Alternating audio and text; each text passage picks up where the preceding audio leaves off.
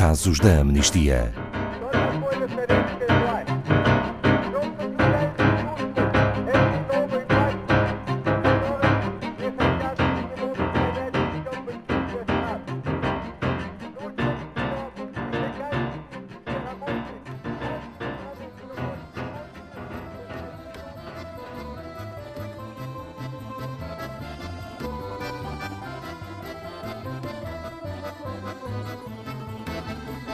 Os defensores de direitos humanos na Rússia sempre enfrentaram perseguições, intimidação, ataques físicos e detenções arbitrárias pelo seu trabalho.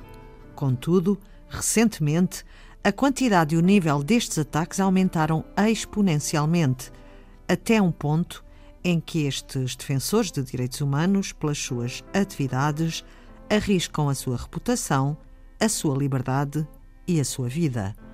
Boa tarde, Pedro Neto, diretor da Amnistia Internacional Portugal. Como caracteriza o atual contexto de direitos humanos na Rússia? Boa tarde. Ser-se defensor de direitos humanos na Rússia foi sempre uma ocupação perigosa. Deteriorou-se drasticamente desde 2012, quando Vladimir Putin começou o seu terceiro mandato presidencial. À vaga de protestos pacíficos contra as irregularidades eleitorais, as autoridades russas têm respondido com uma série de leis que impõem restrições graves à liberdade de associação, de reunião e de expressão. As autoridades também procuram descredibilizar o trabalho das ONGs com muitos subterfúgios e notícias falsas para que não seja tido em conta aquilo que elas dizem e fazem. E como tem sido possível fazer esse trabalho de descredibilização do trabalho das organizações não governamentais? Na Rússia, com vários canais de comunicação que são fiéis ao governo, orquestram campanhas de difamação contra defensores de direitos humanos, referem-nos como pessoas que trabalham para entidades estrangeiras a troco de dinheiro, que conspiram contra a segurança e os valores tradicionais do país, soma-se ainda um conjunto de novas leis restritivas que facilitam a perseguição e o ataque a estas pessoas. E quem são estes defensores dos direitos humanos? São pessoas que pacificamente defendem direitos humanos. São pessoas comuns, como toda a gente, que defendem direitos das pessoas LGBTI, a liberdade de expressão, a liberdade de imprensa, a proteção ambiental, entre outros. Quais são as recomendações da Amnistia Internacional? Nós apelamos às autoridades que coloquem um fim a estas campanhas de difamação que, no fundo, caracterizam hoje o seu trabalho.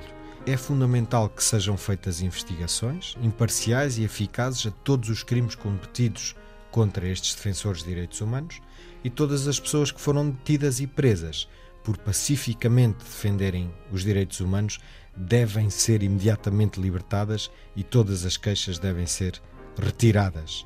Apelamos também ainda ao fim da legislação que criminaliza o trabalho dos defensores de direitos humanos e as ONGs e as designa como indesejáveis ou como agentes estrangeiros e garantir a entrada, a autorização da entrada ao relator especial das Nações Unidas para avaliar a situação dos defensores de direitos humanos no país, entre outras entidades internacionais competentes, como visitas do Comissário dos Direitos Humanos do Conselho da Europa.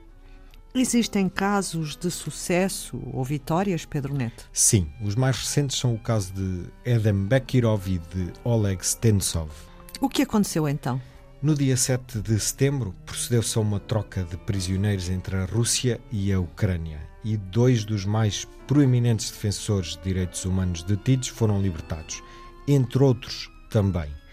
Ambos foram vítimas da brutal e sistemática perseguição das autoridades russas.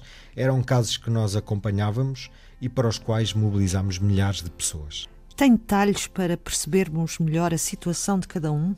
Sim, o Adam Bekirov foi detido pelas forças de segurança russas a 7 de dezembro de 2018 e foi detido no território ocupado da Crimeia. Foi preso porque foi visitar a sua mãe e foi vítima de um julgamento injusto. Foi depois mantido em regime de pré-detenção e em condições completamente degradantes. Foi privado de cuidados médicos de que necessitava urgentemente. Ele sofre de diabetes e tem problemas cardíacos e feridas numa perna que acabou por lhe ser amputada.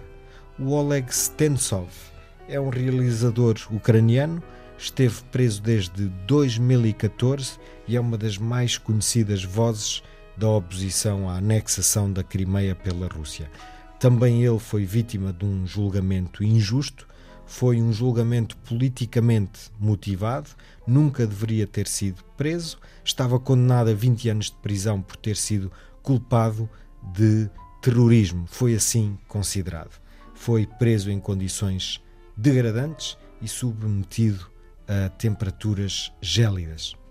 Pedro Neto, e de que forma contribui a mobilização das pessoas através da amnistia para estes desfechos? Decorreram ações em vários países. Em Portugal, fizemos ações de solidariedade com escrita de mensagens de apoio, por exemplo, no Festival de Cinema Indie Lisboa, o ano passado, bem como o trabalho de divulgação e de pressão mediática para este caso. A quando da sua libertação, o Oleg referiu a importância das cartas de milhares de pessoas. Ele disse que recebeu muitas cartas da Amnistia Internacional e disse muito obrigado, agradeceu muito por isso.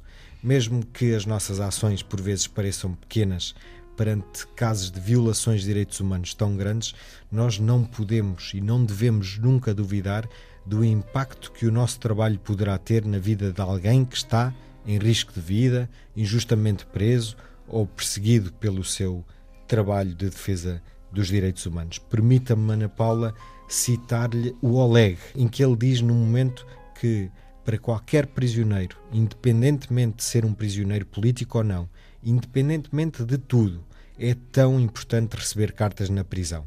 É a coisa mais importante. Dizia ele, continuo, mesmo quando não se comeu durante o dia todo, mesmo quando não recebeste nenhuma encomenda ou quando te fizeram alguma coisa, ficas na esperança de receber cartas. Por isso, por favor, escrevam, escrevam, escrevam sobre qualquer coisa. Apoia mesmo muito. É assim que o Oleg nos diz da importância do nosso trabalho e do silêncio, que é o exercício da escrita e de uma assinatura que parece que não vale nada, sentimos nós, mas vale tanto. Obrigada, Pedro Neto, diretor da Amnistia Internacional Portugal.